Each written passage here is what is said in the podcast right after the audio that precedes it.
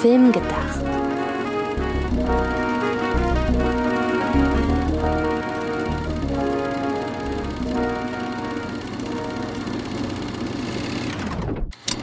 Herzlich willkommen, liebe Zuhörerinnen und Zuhörer von Film gedacht. Film gedacht, so wie nachgedacht, nur mit Film. Und wir schauen mal, ob wir diese Ausgabe als Kurzfilm gedacht Folge hinbekommen. Eigentlich sollten wir das, zumindest ist sie als eine solche geplant. Und äh, wenn nicht, bisher haben wir noch keine negative Resonanz darauf bekommen, dass wir unser Versprechen, eine kurze Folge zu machen, nicht einhalten können, es stattdessen eine längere geworden ist. Aber wir haben ein Thema, das sich, ja, das so schön kompakt ist, finde ich, wenn du verstehst, was ich meine.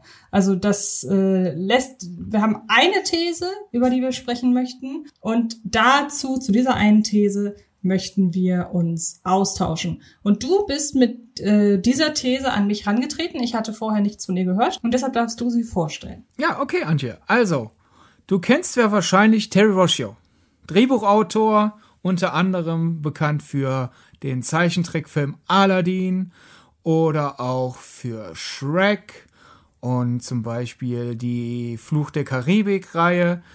Da hat er die ersten vier Teile äh, mit seinem äh, langjährigen Drehbuchpartner Ted Elliott geschrieben und am fünften hat er auch wenigstens grob mitgewirkt. Und äh, Terry Rossio hat seit einigen Jahren eine These, die er in seinem Forum auf der Webseite Wordplayer vertritt, denn er hat bekommt halt als bekannter Drehbuchautor, der sich auch in der Drehbuchautorinnen-Gewerkschaft aktiv macht, bekommt halt regelmäßig die Fragen von Kollegen und Kolleginnen, wie stehst du zur Zukunft des Kinos? Und er sagt, diese typischen Thesen, ja, das Kino gerät ins Taumeln wegen Streaming. Hätte für Schwachsinn. Kino gerät ins Taumeln wegen dieser Sequel-Wut, Franchise-Wut. Vertritt er auch nicht. Er hat eine ganz klare These. Er sagt, Schuld daran, dass das Kino nicht mehr so heilig wahrgenommen wird wie einst ist das Aufkommen vom sogenannten Stadium Seating, also den Kinoseelen, wo die Sitze halt wirklich mit steilen Treppen voneinander getrennt sind. Weiß nicht, wie man das sonst auf Deutsch besser erklären kann. Wirklich quasi stadionmäßige äh, Treppenaufbauten im Kinosaal. Die sind in seinen Augen schuld am nicht unbedingt Niedergang des Kinos, aber am Verlust der Relevanz des Kinos. Genau, und du hattest damals noch die Information hinterhergeworfen, dass es was damit zu tun haben könnte, ähm, dass man ja quasi von oben auf den Film herunterguckt. Ähm, jetzt wäre meine. Genau, du hast das jetzt so, du hast das, das ist gerade sozusagen der, der, der, der große Pep und den hast du so lock, ich, locker herunter erzählt, äh, nachdem ich dir so eine schöne Rampe gebaut habe. Also klar, der, er sagt, das ist äh, der Grund, warum Stadium Seating die Leute weniger packt in seinen Augen. Denn äh, in den in klassischen Kinosälen schaut man ja meistens eher zur Leinwand herauf man schaut nach oben, da oben ist der Film, da oben sind die Stars, alles, alles größer. Und im Stadium Seating kann es dir ja sehr schnell passieren, dass du, wenn du Glück hast, auf Augenhöhe mit der Leinwand bist, aber wenn du Pech hast, schaust du auf den Film herab. Das hast du zwar gerade auch gesagt, weil ich wollte das nochmal so betont haben, weil das ist ja der Knackpunkt. Und ich will sicher gehen, dass die Leute den nicht überhören. Ja, und da möchte ich auch schon direkt eingreifen, denn wir können, glaube ich, das ist, das ist die These. Ich glaube, das können wir sagen und jetzt kommen wir in den Diskussionspart darüber. Ähm, denn ich muss tatsächlich sagen, als ich das, als du mir das erzählt hast, dachte ich, Moment mal, dass ich auf zu einer Leinwand hochgucke, ist für mich eigentlich was Besonderes. Also selbst ähm, in den Kinos hier, die nicht zu einer großen Multiplex-Kette gehören, ähm, kenne ich es eigentlich nur so, dass man entweder geradeaus auf die Leinwand schaut oder halt eben so halb von oben herab. Und ähm, dann habe ich mal überlegt, bei wie vielen Kinos mir tatsächlich bewusst ist, dass man da von unten nach oben guckt. Und das sind vor allen Dingen Kinosäle im Einzelnen, die eine sehr, sehr kleine Leinwand haben. An diesem Punkt habe ich dann direkt überlegt, entweder ist das so ein Hamburger Phänomen, dass äh, es in Hamburg halt vor allem Kinos gibt, die eben auf dieses Stadium Seating bauen. Oder ist es einfach ein bisschen übertrieben? Aber du hast ja schon gesagt, dass vor allen Dingen Kinos früherer Zeit dieses von unten nach oben gucken hatten mit den Sitzen. Und das ist heutzutage, dass dieses, das ist ja auch seine These, dass das erst jetzt nach und nach äh, dominierende Stadium Seating, dass das eben für, für die äh, nicht mehr ganz so große Kinobegeisterung sorgt. Und dann kommen wir noch direkt hinterher, ähm, was das Gleiche so ein bisschen nährt, denn das müsste ja eigentlich bedeuten, ähm, wobei du hast quasi, du hast es quasi schon, oder die, die These schränkt das ja quasi schon ein bisschen ein, weil man natürlich im Heimkino auch nicht hochschaut, sondern da guckt man in erster Linie geradeaus. Ähm, da er das mit dem geradeaus gucken ja aber auch mit einbezieht, kann man das vielleicht nur so halb irgendwie ansprechen, aber dann dachte ich mir, dann müssten ja eigentlich Filme, die man zu Hause guckt, mal ungeachtet dessen, dass man die halt nicht so in der Regel nicht so aufmerksam guckt, weil man hat viel mehr Ablenkungspotenzial um sich herum. Aber dann würde das ja äh, eigentlich bedeuten, dass man die Filme, die man zu Hause guckt, mehr wertschätzt, weil zumindest auf die Filme herabgucken tut man ja nicht. Ähm, gut, man guckt auch nicht hoch, ist schon klar, aber zumindest ist dieses von oben herab ist ja zu Hause nicht gegeben und deshalb, äh, ich finde die These spannend und es gibt auch genug Punkte, die ich daran unterstützen würde, aber das waren so die ersten beiden Dinge, wo ich dachte, Moment mal, also so hundertprozentig damit einher, mit, mit dieser Meinung einher gehe ich nicht. Also zum Beispiel erstens, dass du ja sagst, in Hamburg wüsstest du nicht, wann man halt ein bisschen so zu, zur Leinwand heraufguckt. Allein, wie heißt das Kino nochmal mit dem denkmalgeschützten Vorhang? Holy. Im Holy. Ja, ich sag ja, es gibt das ein oder andere, aber wie gesagt, das ist halt, das sind halt, ich habe halt die Säle, bei denen das so ist, die habe ich im Kopf. Und bei den Stadium Seating Sälen muss ich gar nicht, so viele Hände habe ich gar nicht, um das zu zählen. Ja. Also es ist was Besonderes, äh, hochzugucken. Ich habe ja nicht gesagt, dass es das gar nicht gibt. Ja. Äh, dann, wo du ja sagst, ja, ist was Neues. Also er sagt halt, also die, die große Schwemme dieses Stadium Seatings war halt in den USA ab den 90ern. Ich würde sagen, bei uns hat's in den 90ern langsam angefangen, weil es hat etwas länger gebraucht. Wir sind da ja immer ein bisschen hinten an in solchen Sachen in Deutschland. Dann zu der Sache mit dem Heimkino. Mein, es kommt darauf an, wie du dein Heimkino aufbaust. Also ich weiß, manche Leute stellen ihren Fernseher ja doch was hoch. Generell ist das, glaube ich, dieses den Fernseher sehr hoch aufbauen, ist eher eine Sache noch aus den Röhrenzeiten. Ich habe so das Gefühl, obwohl es jetzt immer leichter geworden ist, den Fernseher hochzuhängen, rutscht immer weiter nach unten. Mhm. Aber früher war es eigentlich doch, ja, da ist er oben in so einem Fernsehschrank.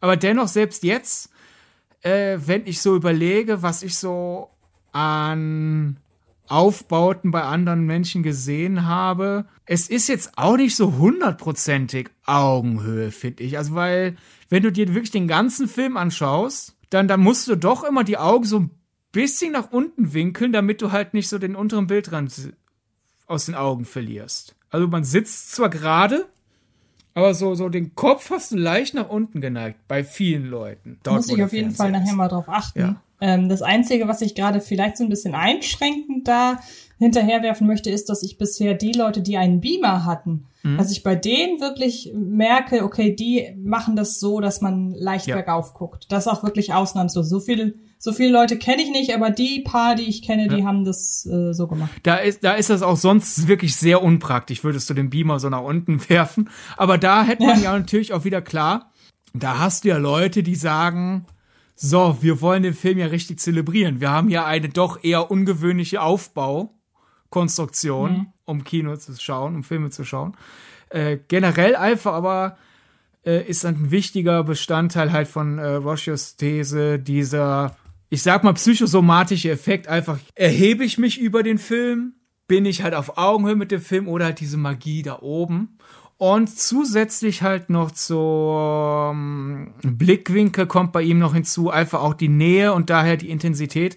Also sei, sei es jetzt Shoebox, klassisch dieses, das ist ja eher mal auch äh, ebenbürtig oder halt dieses klassische, so leicht gewinkelte, aber halt ohne diese starken Treppen. Da ist man ja insgesamt im Kino näher. Und er sagt, das kommt auch noch hinzu, dass man halt nicht so diese riesige Distanz hat und dass daher eine Meinung, ein, ein kollektives Erlebnis eher im Raum verschluckt werden kann. Das wäre der Stadium-Seating-Fall. Hingegen die, der klassische Kinoaufbau rückt das Publikum ja näher zusammen und lässt äh, damit insgesamt die Meinungen im Saal eher auf dich einprassen und somit hast du eher diesen magischen, gemeinschaftlichen Kinofaktor. Und seit ich halt die These kenne, überlege ich halt die ganze Zeit, wie das so bei mir ist. Ich blicke zurück an vergangene Kinobesuche und die letzten paar Kinobesuche habe ich selber dann so unterbewusst immer ein bisschen darauf abgeklopft.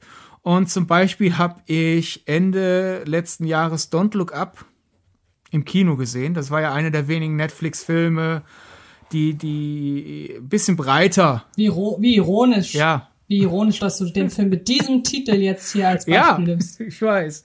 Und äh, der Lie den habe ich mir angeschaut und das war in einem wirklich absoluten Stadium-Seating-Saal. Es gibt ja mhm. durchaus auch Säle mit diesem, mit diesen Abstufungen. Da finde ich, sind die Treppen aber so schmal, dass ich da eine Diskussion zulassen würde. Ist das wirklich Stadium-Seating oder ist das einfach mhm. nur ein bisschen praktischer, dass man sich nicht so, so, schnell im Weg sitzt, aber es ist immer noch, man hätte das auch äh, einfach nur mit einer Rampe bauen können, statt mit Treppen. Man hat es einfach nur zum, für die Leute, die Treppen steigen können, einfacher gemacht. Aber das war wirklich ein Kinosaal, wirklich mit richtig steilen Treppen, viel Platz zwischen den Reihen. Man war sehr stark isoliert. Und da waren vielleicht in der Vorführung von Don't Look Up zehn Leute. Das ist wirklich, der, der Film ist da immer wieder ersteckt. Also das war wirklich eine richtig komische Kinovorführung, weil da waren ja Leute, die da rein wollten. Also man geht ja nicht ein paar Tage vorm Netflix-Start ins Kino, wenn einem der Film vollkommen egal ist. Das war ja jetzt auch ziemlich stark publiziert. Das hat ja niemand überrascht. Nehme ich mal an in dem Saal. Huch, das ist ein Netflix-Film. Und dennoch war da so dieses Wirr. Und wenn ich hingegen zurückdenke, es gibt Pressevorführung zum Beispiel in, in einem Düsseldorfer Kino, äh, in, in der klassischen im klassischen Kinostil, da hast du, da hatte ich manchmal nur drei oder vier Leute und dennoch war das ein total intensives Kinoerlebnis, weil ich wirklich alle Reaktionen im Saal sozusagen im Nacken gespürt habe. bei Don't Look Up mehr Leute, aber alles in der Luft verpufft. Ich glaube, das kommt einfach so ein bisschen auf die Gesamtkonstellation aus Film, Publikum beziehungsweise Menge des Publikums und Saal an. Weil wenn ich zum Beispiel an ein Avengers Endgame denke und das ist ein, der lief in dem Saal, ist auch Stadium Seating par excellence mit äh, über 1100 Sitzplätzen. Der Saal war voll und trotzdem ist der Film nicht im Nichts verpufft. Natürlich nicht. Wenn man dort jetzt, wenn man dort jetzt aber, was du gerade sagst, Don't Look Up guckt und von den äh, 1100 Sitzen sind nur 10 besetzt. Natürlich fällt der Film dann so ein bisschen ins Leere. Das, das finde ich klar. Ähm, genauso gut äh, kann man aber auch zum Beispiel sagen, was ich halt verstehe ist, ähm, die mit den Stadium-Seating-Sälen geht ja auch immer ein sehr großer Saal einher. Also groß, weil, weil so ein, so ein kleiner Saal mit 50 Plätzen, den also als Stadium-Seating aufzubauen, macht irgendwie relativ wenig Sinn, denn das sind ja meistens dann wirklich so die großen Säle. Und wenn da keine volle Auslastung ist, dann verpufft das ja generell. Und dann kommt ja noch mal dazu, dass die Filme, die in diesen Sälen gezeigt werden, ja in der Regel auch dafür au, au, oder darauf ausgelegt sind, dass da möglichst viele Leute da, also möglichst viele Leute reingehen, dass man quasi so ein so ein Stadiongefühl so quasi erzeugt, im besten Falle natürlich, wenn halt alle Plätze äh, besetzt sind.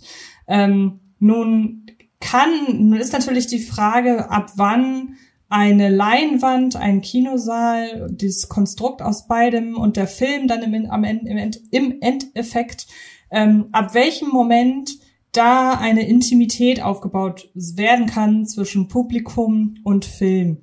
Und wenn ich das so ein bisschen, wenn ich das so richtig verstanden habe, dann, was du halt gerade gesagt hast, diese Pressevorführung mit vier Leuten, wo man dann aber die, die Reaktion jeder einzelnen Person mitbekommt, das kann man ja dann nur auf etwas beengterem Raum. Ja. Und dann ist es ja wiederum so, dass in diesen Kinos dann ja auch wirklich die kleineren Liebhaber- und Liebhaberinnenfilme laufen, weil das erklärt sich von selbst, ne? Weil ja, in einem Programm Kino du, läuft Du denkst Event, da gerade, Entschuldigung, dass ich dir ins Wort fall, aber ich, ich finde es gerade äh, wichtig zu erwähnen. Du denkst da gerade aber auch aus der Ich wohne in einer Stadt, die gleichzeitig ein Bundesland ist, Perspektive. Denn da hast du natürlich.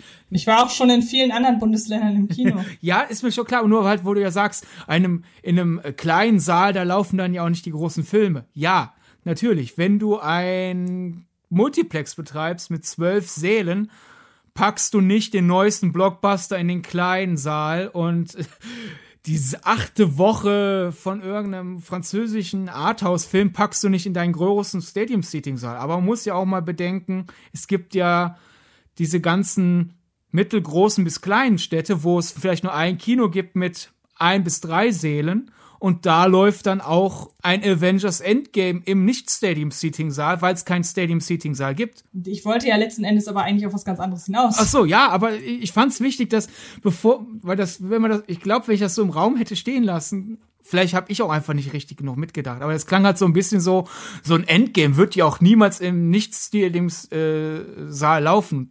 Doch, klar. Ja, aber ja, gut. Aber ich erinnere mich daran, wir waren mal bei uns in Hamburg im Passagekino und haben nur einen Augenblick Liebe geguckt. Ja da würde Avengers Endgame nicht laufen, selbst wenn das ja. das einzige Kino in ganz Hamburg wäre. Da sind wir uns ja, glaube ich, einig, weil der Fer die Leinwand ist kleiner als mancher Fernseher bei einem zu Hause. Naja, wenn es das einzige Kino in Hamburg wäre, würde da natürlich Endgame laufen, weil sonst würde Endgame in ganz Hamburg nicht laufen. Na gut, okay, dann ja? hast du gewonnen.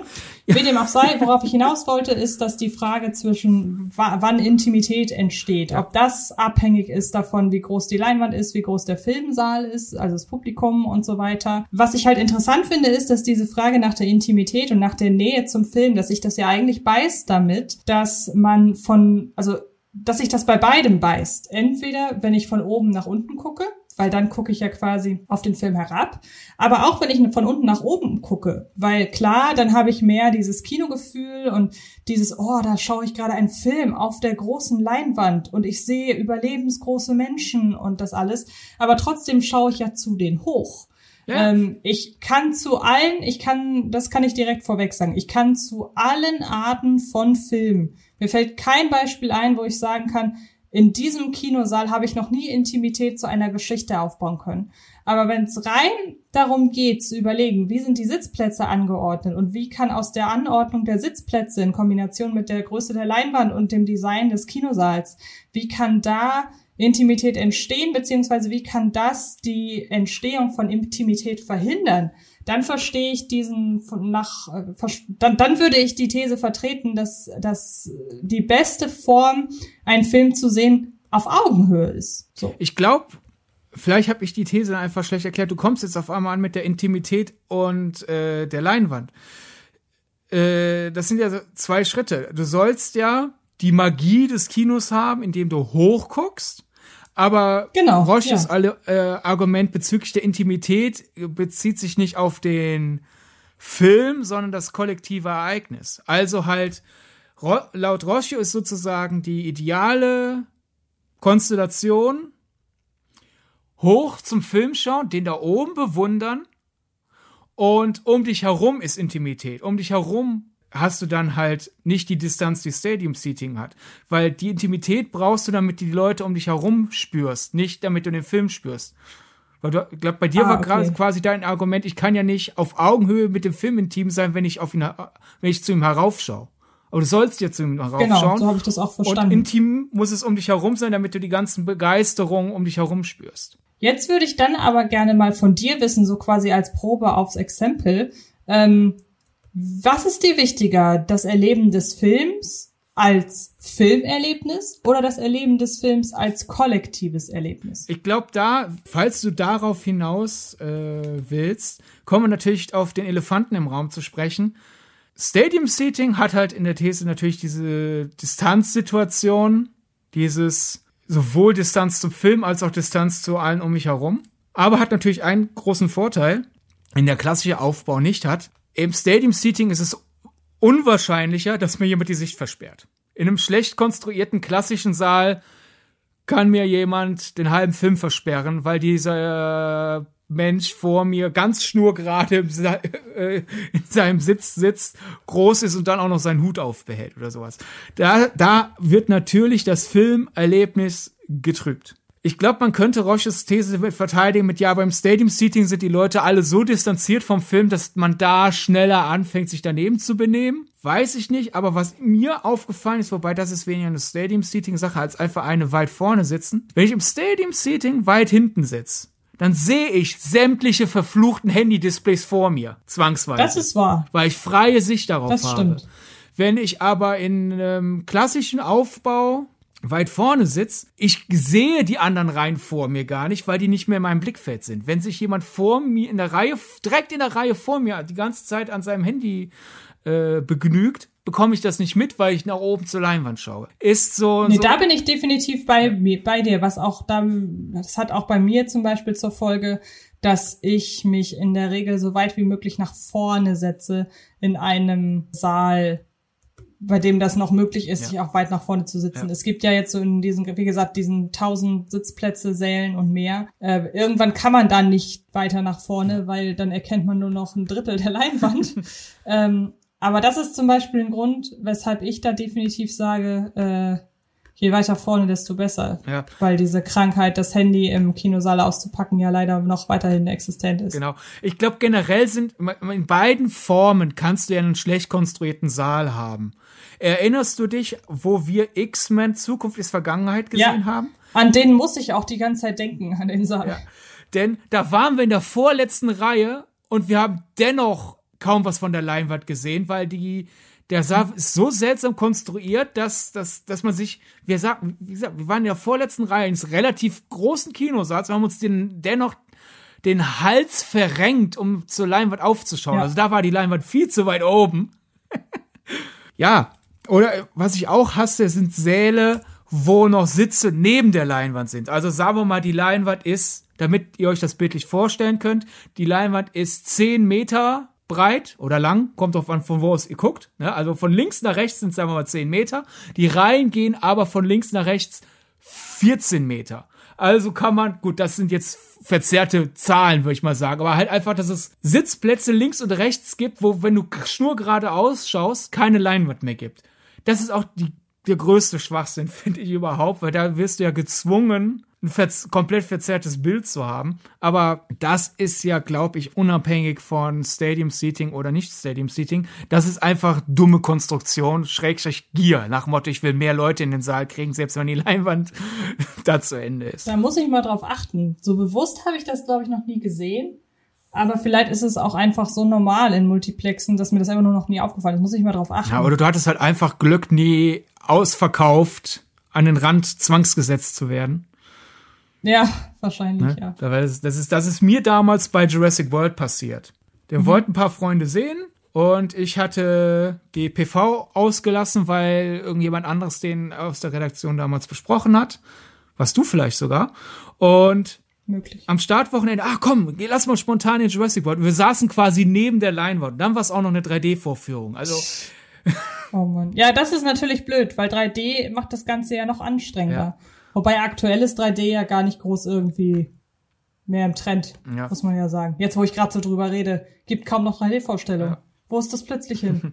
naja. Aber einfach nochmal zurück zum, zum negativen Stadium-Seating-Erlebnis. Da ist ein Beispiel wirklich, das war dann Guardians of the Galaxy Volume 2, als ich den dann nach der Pressevorführung nochmal mit einem Freund gesehen habe. Und das war wirklich so, das war so die Albtraumversion von dem, was Terry Rossio beschreibt, wenn er Stadium Seating beschreibt. Also wir saßen, ich würde sagen, eigentlich eher mittig, was einfach die Anzahl der Reihen angeht. Und dennoch habe ich halt wirklich, ich kam mir vor wie so ein Riese, obwohl das eine riesige Leinwand war, ich kam mir wie so ein Riese, der so herabschaut, da unten sind diese Guardians mit ihren mir egalen Problemen. Und ich, ich habe den Film kaum wiedererkannt, habe die ganze Zeit so gedacht, so, was ist falsch?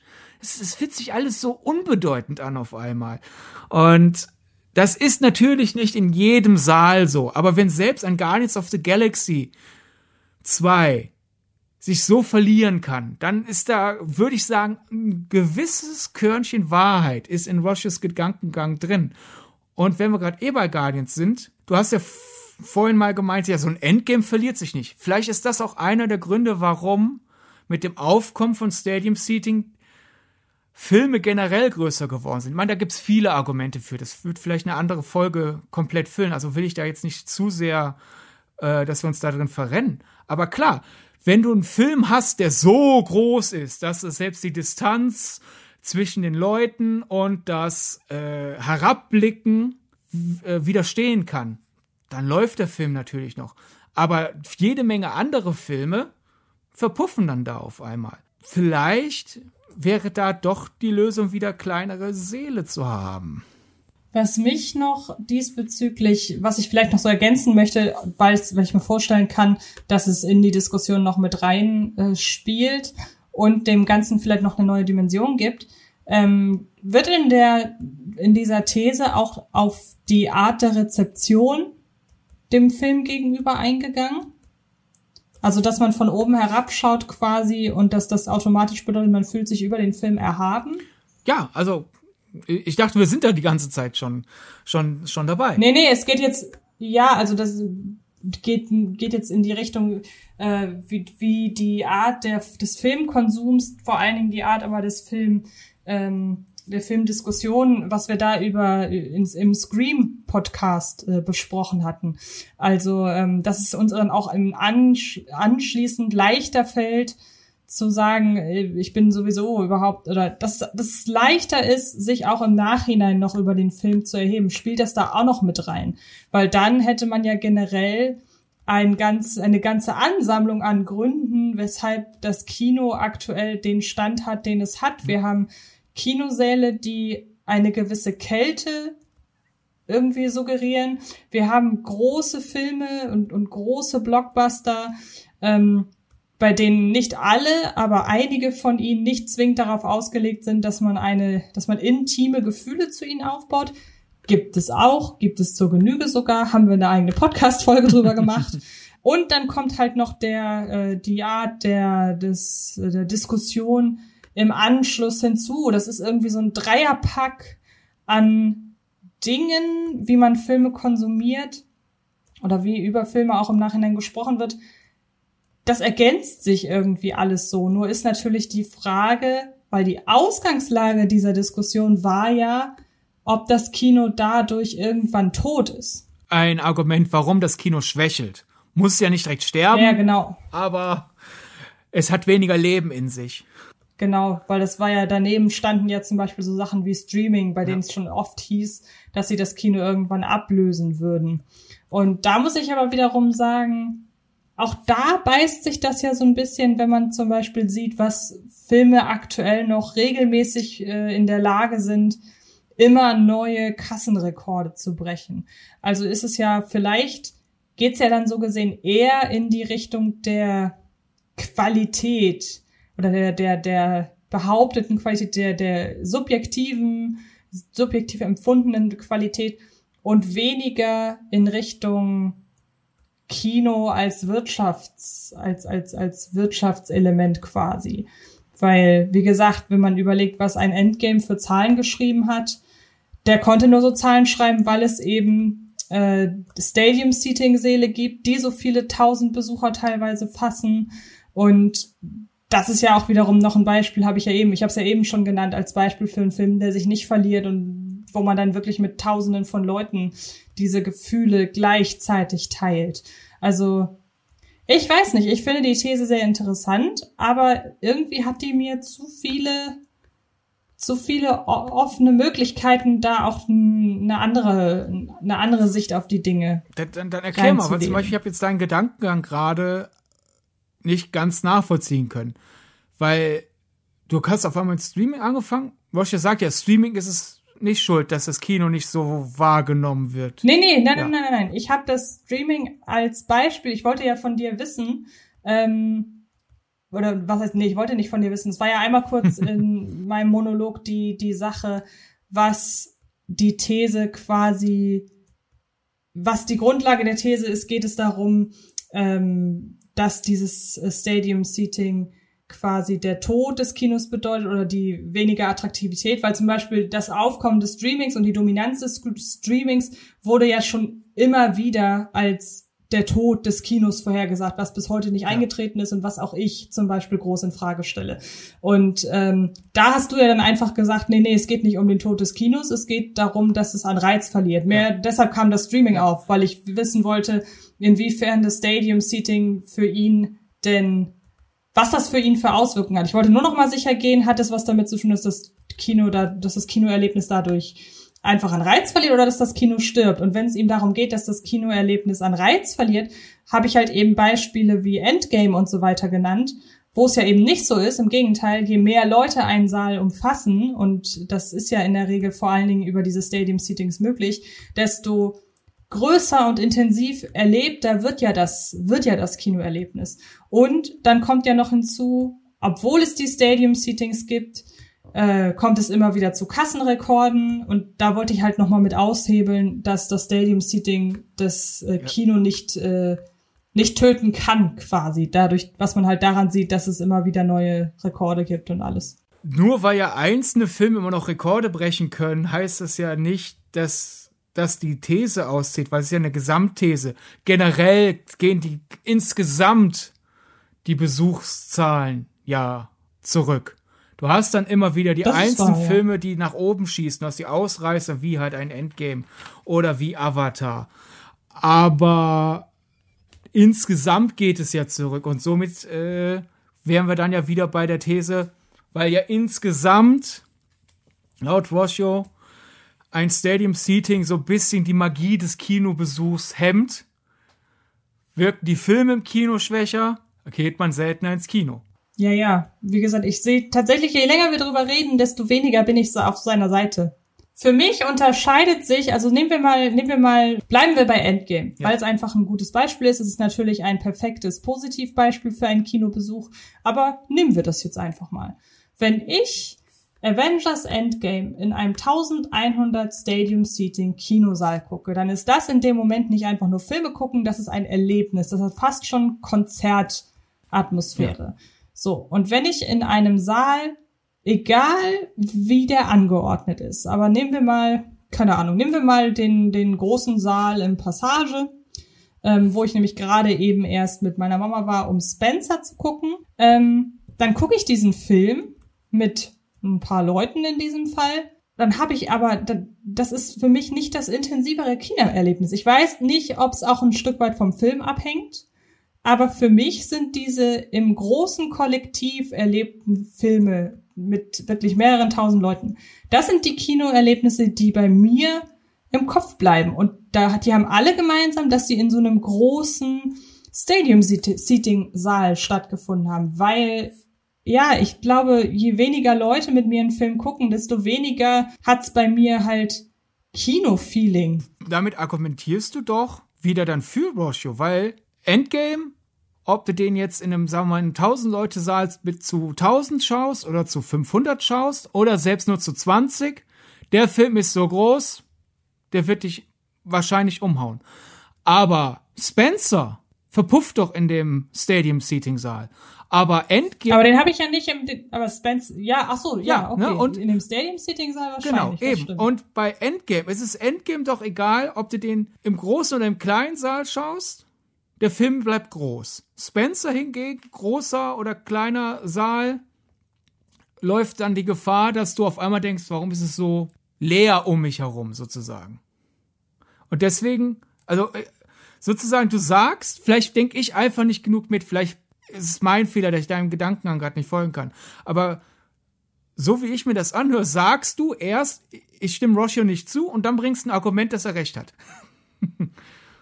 Nee, er hat doch einfach, er hat doch einfach gesagt, dass, dass Filme in so großen Sälen zu gucken, dass das einfach so quasi die Magie des Kinos nimmt. Ja. Das hat er doch im ja. Großen und Ganzen gesagt. Ja, insgesamt. Natürlich, wenn du, wenn du die Filme nimmst, die, die dem verlorenen, dem Gefühl des Verlorenseins widerstehen können, dann nimmst du halt die Ausnahmen. Aber er, er spricht ja vom Kino insgesamt. Und da gehören ja dann auch die kleineren Filme zu. Ja, also, ja, vielleicht mag er recht haben. Vielleicht, äh, ja, muss ich jetzt ehrlich gesagt so ein bisschen resigniert sagen, weil ich kann mich einfach nicht so genug da reinversetzen, weil ich die, man bräuchte quasi das Beispiel, eben nehmen wir dann wieder Spencer als Gegenbeispiel, wir gucken den einmal im, im Programmkino, wir gucken den einmal im großen Stadium-Seating-Saal und dann gucken wir, was am Ende dabei herauskommt. Ich glaube aber einfach auch, dass man es nicht nur auf die Anordnung der Sitze und den Aufbau des Kino äh, des Kinosaals schieben kann, sondern natürlich kommen halt eben so Sachen wie das Publikum natürlich. dazu. Und es sitzen andere Leute in einem Stadium-Seating-Saal mit 1000 Plätzen als in einem Programmkinosaal mit 150 Plätzen. Und es sitzt dann noch natürlich ein anderes Publikum in einem Endgame als in einem Spencer. Das hat auch nichts mit irgendwie Klischees oder so zu tun, sondern es ist ja einfach so. Und das ist auch völlig in Ordnung. Auch die sind ja schon auf ganz andere Zielgruppen zugeschnitten. Ist ja völlig normal. Und ich meine, vielleicht bin ich auch einfach so doof, das klingt so im Nachgang, der Multiplex-Typ, weil wenn ich einen Film im Multiplex gucke zum Beispiel, möchte ich, dass der Saal voll ist. Wenn ich einen Film im Programmkino gucke, hoffe ich, dass ich die Einzige bin. So Wobei du gerade im Programmkino, wenn da auch noch ein typischer Programmkinofilm läuft, weniger zu befürchten hast, dass es äh, Störenfriede sind. Nun ja, also ich muss tatsächlich sagen, äh, das Publikum von Spencer war bislang das Schlimmste, oh. in dem ich überhaupt mit meiner Mama irgendwann oh, mal war. Und wir haben äh, wenn äh, wir, und wir haben Fast and Furious äh, in im, in einem Cinemax geguckt. Und das Publikum war nicht so schlimm wie das in Spencer. Okay. Hast du, gar, hast du mir gar nicht erzählt, dass Spencer so schlimm war. Nee, stimmt, hatte ich nicht. Ja. Das waren sehr unangenehme ja. Leute da. Okay, aber normalerweise denkt man doch. Normalerweise, ja. Äh, dass das anders das war. Ja, aber einfach, ich, ich will ja auch nicht sagen, Rossio hat den Code geknackt. Stadium Seating ist generell einfach mies. Ich will jetzt nicht Stadium Seating abschaffen. Aber wie, wie schon mal gesagt, ich glaube, so ein Körnchen Wahrheit ist da und ich breche den mir halt äh, runter auf ich will ja auch kein so eng gedrängtes Kino, dass ich das Gefühl habe, wenn ich da sitze, berühre ich fünf andere Leute um mich herum, zwangsweise.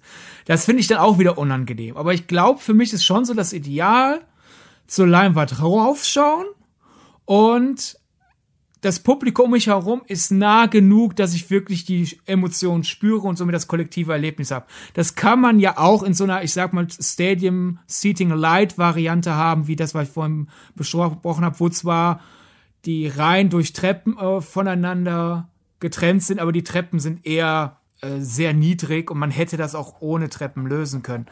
Denn wenn ich jetzt zum Beispiel zurückdenke, wo du ja sagst, hier so, so, so ein Endgame. Ich nehme jetzt einfach als Beispiel Infinity War, weil der noch die etwas größere Actiondichte einfach hat insgesamt. Also haben wir da ja noch mal ein bisschen mehr den, den Konzert, das Konzertfeeling.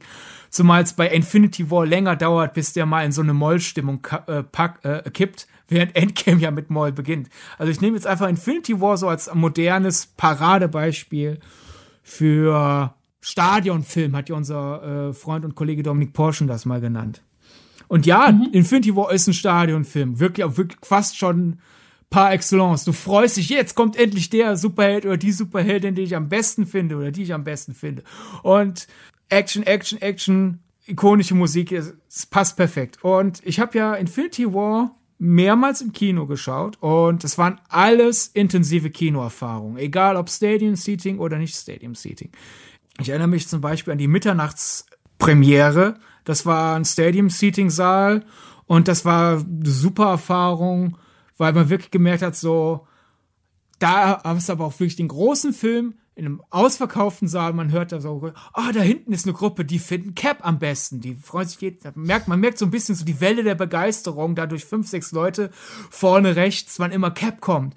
Und äh, da sind Scarlet Witch-Fans, da ist immer, wenn Scarlet Witch auftaucht und so weiter. Das, das war schon cool. Und da merkt man so ein bisschen, ah, da sind, da scheint eine Gruppe zu sein, die geht mehr Marvel-Filme wegen der Gags und da ist eine, die geht mehr wegen der Action. Also, das ist natürlich ein intensives Gefühl. Aber wenn ich jetzt eine Infinity War äh, Kinoerfahrung herausnehmen sollte, die ich am intensivsten wahrgenommen habe, dann war das eben nicht die Stadium Seating, sondern war die in meinem ehemaligen Stammkino, das dann ja eine Zeit später leider zugemacht hat, äh, äh, noch in der Startwoche äh, mit zwei Freundinnen, die, wir hatten den Film schon mal am Starttag gesehen, die wollten ihn unbedingt am Starttag sehen, weil sie Angst hatten, gespoilert zu werden. Und die fanden den so toll, die meinten, wir müssen noch mal rein. Am besten noch in der Startwoche, weil dann ist die Wahrscheinlichkeit hoch, dass es ausverkauft ist. Und dann sind wir halt in dieses Stammkino gegangen und wir drei kannten den Film also schon. Und das war klassische Anordnung. Und das war so intensiv, weil wir richtig, wirklich, da war das nicht so, wie das, was ich eben in der Vorpremiere beschrieben habe, sondern Motto, ah, da hinten sind Fans. Ich war so ein bisschen so ein Beobachter, weil das ja weit ist, bis ich bei den anderen bin. Mhm. Wir waren mittendrin in so einem Kochtopf von Marvel-Fans. Wir haben gemerkt, so die hinter uns, die sind riesige Fans von Bucky. Und wir so, oh, wir wussten eigentlich schon, oh, gleich kommt eine Szene mit Bucky. Und dann werden die sich hinter uns riesig freuen. Die haben sich riesig gefreut. Und es war nicht nervig laut. Sollte jemand jetzt diese Nacherzählung hören und denken, was für grauenvoll. Es war jetzt nicht, dass die ganze Zeit gebrabbelt wurde. Ich finde, man kann ja im Kino Emotionen wahrnehmen, ohne dass das störendes Lautsein ist. Einfach man kann eine Hibbeligkeit einfach hören. Und ja. Das war eben in einem Nicht-Stadium-Seating und dann halt wieder das Argument, so ähnlich kann das halt im Nicht-Stadium-Seating auch mit Filmen funktionieren, die halt einfach nicht dafür geschaffen sind, bei möglichst vielen Leuten möglichst große Emotionen zu holen. Weil zum Beispiel in diesem besagten ehemaligen Stammkino von mir, da habe ich auch mal so Filme gesehen wie Drei von Sinnen. Ist eine Dokumentation über drei Freunde, die wir, wir beide sind ja durchaus, äh, wir haben ja eine Hassliebe zu diesem Trend. Wer heutzutage eine große Reise unternimmt, muss ja direkt einen ganzen Film draus machen. ja, das stimmt. also, ach ja, ich, ich fahre mein Motorrad mal ein. Komm, ich mache einen Film drüber, ja. weil das für die Welt wichtig ist, dass die genau. es alle mitbekommen. Aber das ist eine dieser genau, ja. Reisedokumentationen, die, die ich mochte, weil sie einfach eine gute Grundidee hatte. Die nächsten drei Freunde und die wollten einfach mal ein bisschen testen, wie sehr sie sich wirklich aufeinander verlassen können. Und die haben deswegen mhm. dieses Drei-Affen-Bild, dieses nichts hören, nichts sehen, nichts sagen. Und die haben gesagt, so bei unseren Reisestationen tauschen wir immer die Rollen. Also einer darf wirklich jetzt bis zur nächsten Station nichts sehen, der andere nichts sagen, der andere nichts hören. Und dann wird das so rei umgetauscht. Und man hat richtig gemerkt, das war ein kleiner Saal weil das wird im Stadium, ja, man wäre dumm, wenn man halt seinen 1000 Leute Saal für so einen Film äh, äh, verschwendet, weil hm, wir haben fünf Tickets verkauft oder sowas, ne? So ein Auto. Ja. Das ist einfach logistisch nicht sehr klug. Aber ja, es war halt ein kleiner Saal, einmalige Vorführung und es war, man hat richtig gehört, wie da Leute dann halt, weil das hat natürlich, dieses Experiment hat natürlich die Freundschaft von diesen drei, drei Jungs enorm auf die Probe gestellt. Mhm. Und man hat, äh, der ganze Saal hat da mitgefiebert, wann immer jemand zum Beispiel mal kurz davor war, was Falsches zu sagen. So am Motto, boah, der ist doch schon genervt genug von dir, jetzt halt den Mund, sonst, oh nein! Also, so dieses, natürlich nicht sagen, weil das wäre ja wieder stört, aber man hört dieses, dieses Mitfiebern mhm. so, ich finde die interessant, ich finde die Jungs sympathisch genug, dass ich will, dass ihre Freundschaft übersteht. Aber die wird nicht überstehen, wenn die dieses Experiment so weiter durchziehen. Und das wird im Stadium-Seating niemals so funktionieren. Da würde ich da sitzen denken, ja, da hätte ich mir auch zu Hause angucken können. Ist halt eine Dokumentation über drei Leute, die halt durch die Gegend affen, wortwörtlich sozusagen. Ja, vor allen Dingen geht das ja dann auch wiederum in die Richtung, die wir eben, die halt jetzt gerade so ein bisschen außen vor bleibt. Einfach deshalb, weil es jetzt gerade um das kollektive Erlebnis mhm. geht, ist ja völlig fein. Ähm, aber vor allen Dingen ist ja wirklich dann auch, glaube ich, wirklich im Nachhinein die, ich meine, nehmen wir, bleiben wir bei deinem Beispiel, ich war ja nicht dabei, aber ich behaupte für Leute, die, mit denen du da im Kino warst, für die ist es sicherlich im Nachhinein, da ist der, mir fällt gerade das deutsche Wort nicht ein, äh, die Hemmschwelle, den Film im Nachhinein kaputt zu reden.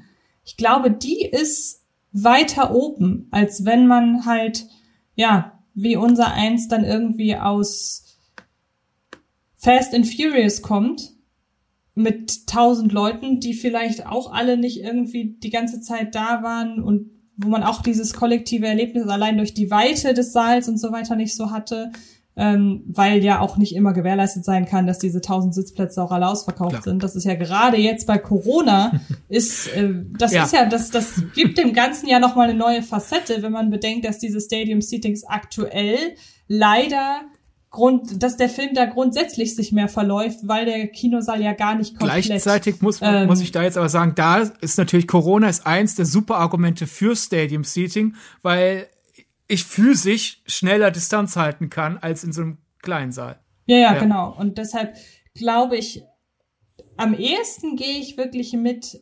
damit, dass halt die Hemmschwelle auf einen Film, auf den man sowieso jetzt zwei Stunden lang runtergeguckt hat und den man dann halt vielleicht wirklich nicht, den man dann entsprechend nicht mag, ja, dass man dann die Hemmschwelle nicht mehr so hat, zu sagen, jetzt pruste ich meine Meinung über den Film aber ins Internet und äh, ja, erzähle euch, wie scheiße der ist. Weil man geht ja, und das war nämlich die Assoziation, die ich immer als, die ich als allererstes hatte, als du mir davon erzählt hast. Wenn man die ganze Zeit auf einen Film runterguckt, dann geht man natürlich auch so aus dem Film irgendwie raus. Ja. Ich habe das, ich habe mir überlegt, wie ist denn das, wenn ich mich mit jemandem unterhalte? Und ähm, wie ist das, wenn diese Person kleiner ist als ich? Es kommt nicht oft vor, muss ich gestehen, aber es kommt hin und wieder doch mal vor. Und das fühlt sich anders an, ob man nun will oder nicht. Das fühlt sich genauso an, wie wenn ich zu jemandem hochgucken muss, weil er größer ist als ich. Und deshalb bin ich am ehesten wirklich, was die These angeht, auf dem, auf dem Nenner, dass das was mit der Wahrnehmung des Films, die Qualität bezogen zu tun hat. Wobei Qualität und eigene Meinung sind ja immer noch mal zwei unterschiedliche Paar Schuhe, aber du weißt, was ich meine. Also das finde ich, glaube ich, den interessantesten Punkt des Ganzen. Weiß nicht, hast du schon mal überlegt, wie das ist, wenn du jemandem, wenn du jemandem gegenüberstehst, der größer ist als du, äh, im Vergleich dazu, äh, wie es ist, wenn jemand kleiner ist als Darüber habe ich nicht so viel nachgedacht, aber halt einfach wirklich dieses, ich meine, darüber haben wir ja jetzt die letzten über 40 Minuten gesprochen, halt einfach dieses, wenn ich zu einem Film aufschaue, dann hat das eine andere Wirkung, als wenn ich da halt wie in dieser, in diesem blöd gebauten Saal da bei Guardians of the Galaxy 2 obwohl ich eine mittlere Reihe genommen habe, mir so vorkomme, als boah, da hinten ist die Leinwand, da hinten unten. Äh, das war halt so, ja, der Film mhm. da. das, das ist nicht schön. Und also in, in, zum, während halt dieser eine Saal in Düsseldorf, wo ja meistens dann so die, die Arthouse-Filme sind, aber manchmal auch äh, so die, diese Zwischenwelt. Zum Beispiel halt einfach French Dispatch. Äh, haben wir vor paar Monaten im, im Multiplex gesehen in der Pressevorführung. Und ich war tatsächlich ein kleines bisschen traurig, weil ich dachte, schade, ich dachte, ich dachte, ich sehe den in dem Saal, wo ich Moonrise Kingdom gesehen habe. Das war so intensiv. Das war halt der besagte äh, andere Pressevorführungsstandardsaal in Düsseldorf. Und ja, ich mein, ich glaube, natürlich war meine Kinoerfahrung mit Moonrise Kingdom intensiver, weil ich auch den Film besser finde. Aber so ein bisschen, ich saß da halt und habe gedacht so, das sind super tolle Bilder, die, die Wes Anderson da erschaffen hat.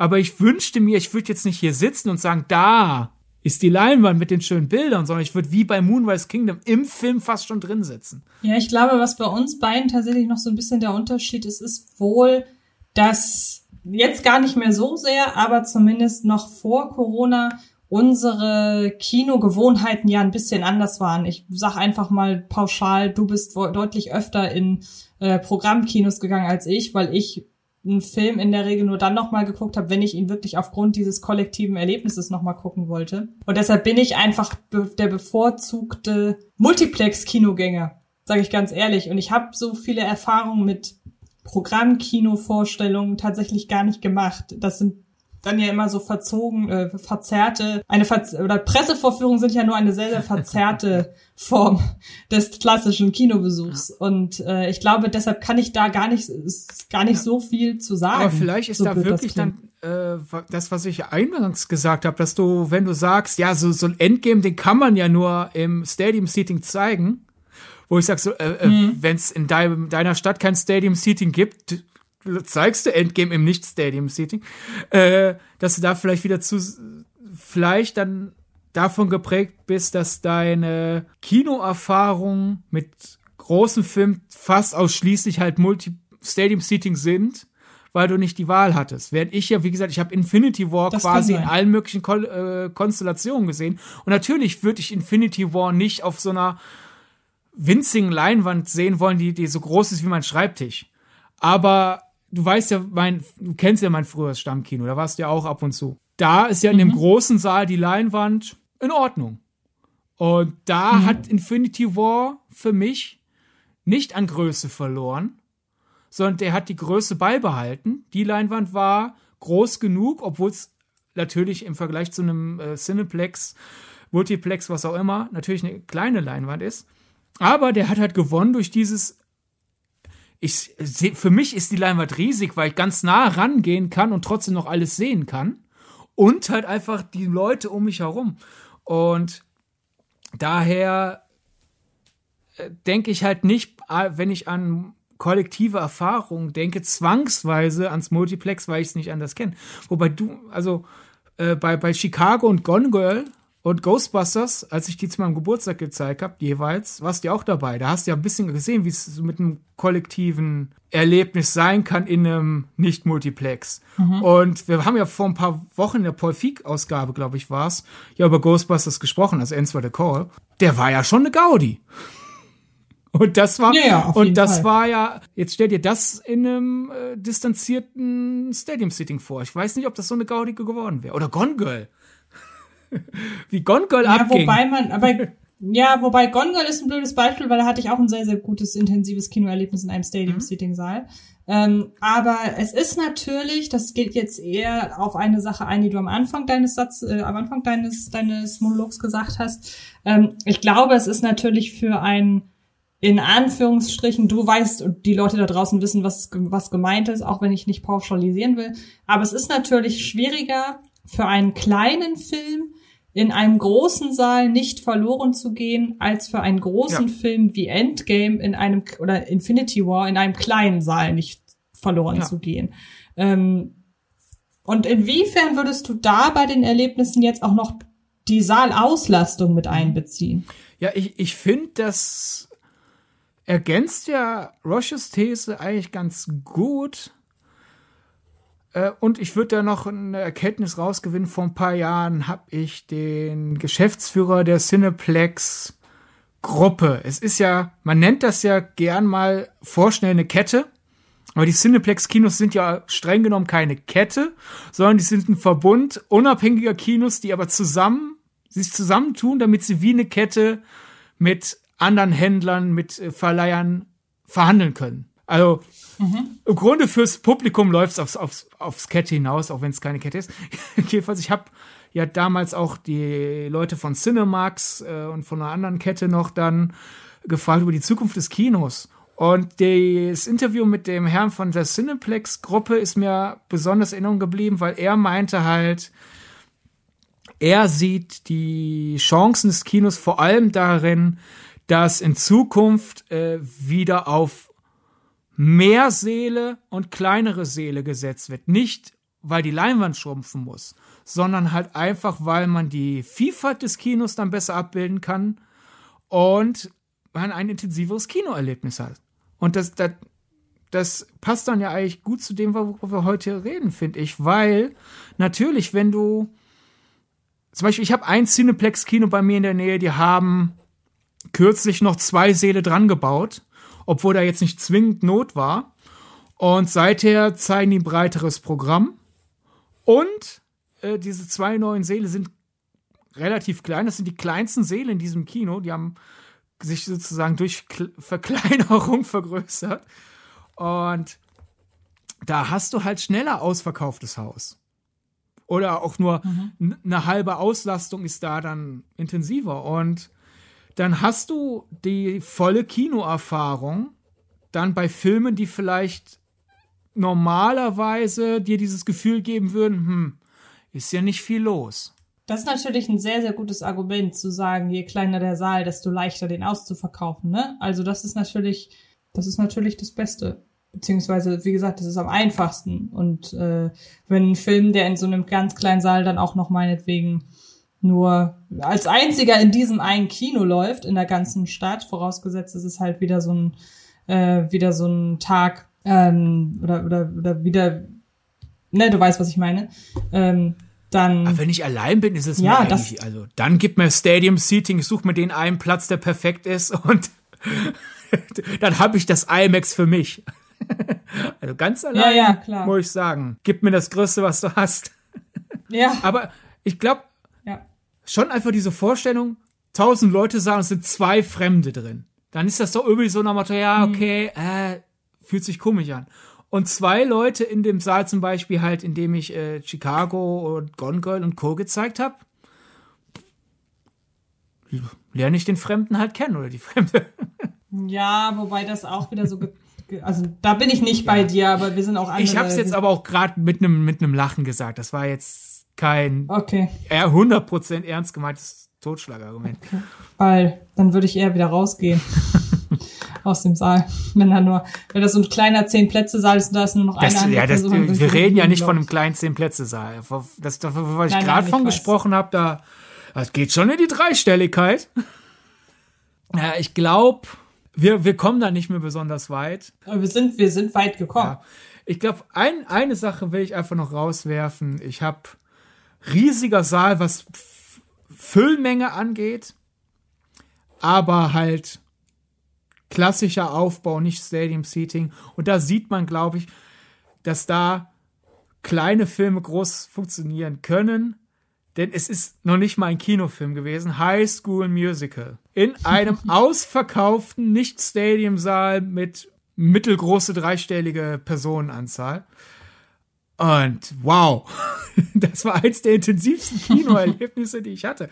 Und ja, deswegen, also wenn ich zurückdenke, wenn ich einfach zurückdenke an Kinoerfahrungen, von denen ich denke, die werde ich nie vergessen, sind bei mir auch Stadium-Seatings dabei. Also ich würde jetzt Rushios These nicht hundertprozentig unterschreiben.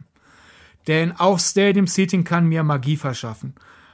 Aber ich würde schon sagen, der größere Anteil ist nicht Stadium Seating und ich werde dann halt einfach für den Rest meines Lebens noch abwägen müssen, liegt es an den Filmen, lag es am Publikum oder liegt es wirklich an dem, was Roshio sagt, dieses, dieser Mix aus Ja. Raufschauen plus Nähe zum restlichen Publikum. Ja, und ich glaube, ich werde einfach in Zukunft mehr darauf achten, weil ich, es fällt mir schwer, mich rückblickend da so sehr an, oder es fällt mir schwer, rückblickend Zusammenhänge zu ziehen zwischen der Art des, der Art dessen, wie ich den Film gesehen habe und der Wahrnehmung des Besuchs selber.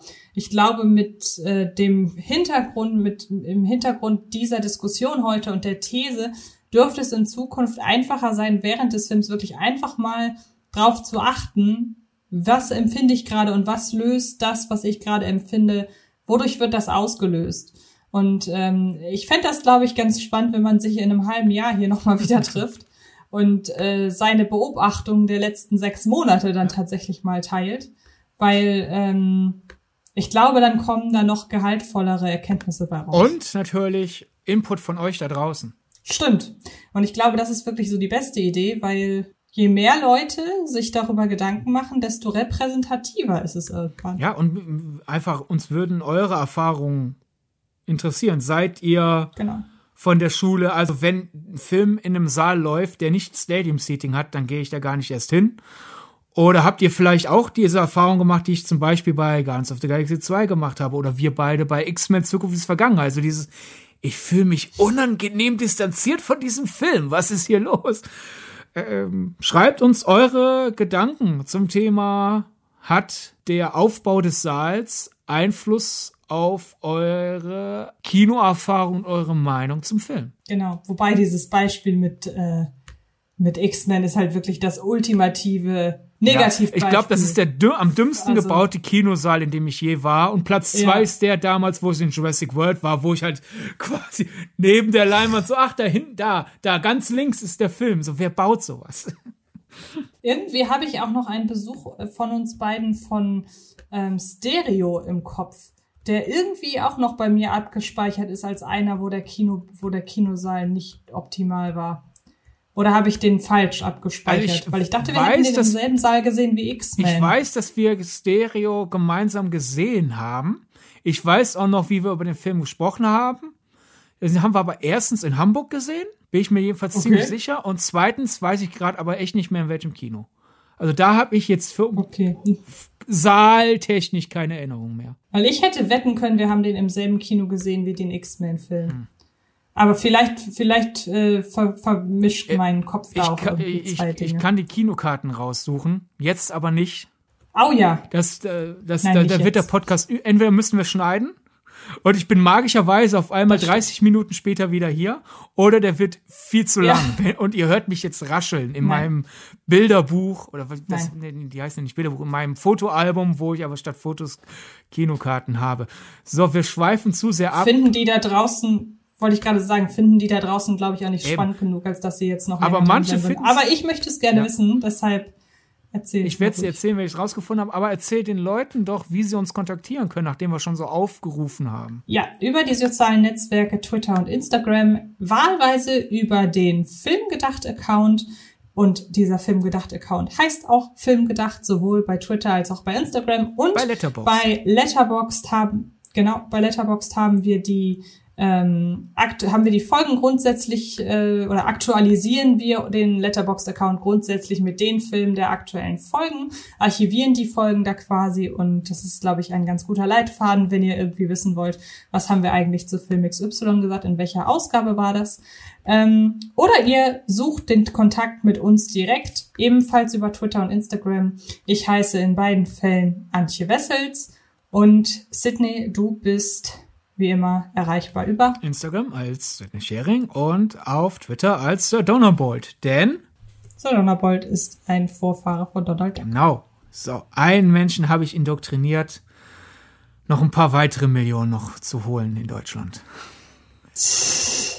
Naja, naja, es ist relativ schwierig, sich das nicht zu merken, wenn du es in jedem Podcast neu erzählst. Ja, manche schalten da einfach auf Durchzug. Okay, dann hören wir uns nächste Woche wieder. Ich überlege gerade, eine Hausaufgabe haben wir noch Nein, nicht. wir, wir haben eine Hausaufgabe, denn sobald wir auf Aufnahmestopp gedrückt haben, wollen wir uns bereden, was die nächste Folge wird. Richtig, genau. Und äh, ihr werdet es nächste Woche erfahren, wenn ihr Bescheid wisst, welchen Titel denn die Folge der nächsten Woche trägt. Und dann wünschen wir euch noch einen recht schönen Tag und bis nächste Woche. Das war Filmgedacht, ein Podcast von Fred Carpet. Mit freundlicher Unterstützung der völlig filmfanaten Köpfe von Antje Wessels und Sidney Schering. Filmgedacht kann Film gelauscht werden. Und zwar auf allen gängigen Podcast-Plattformen.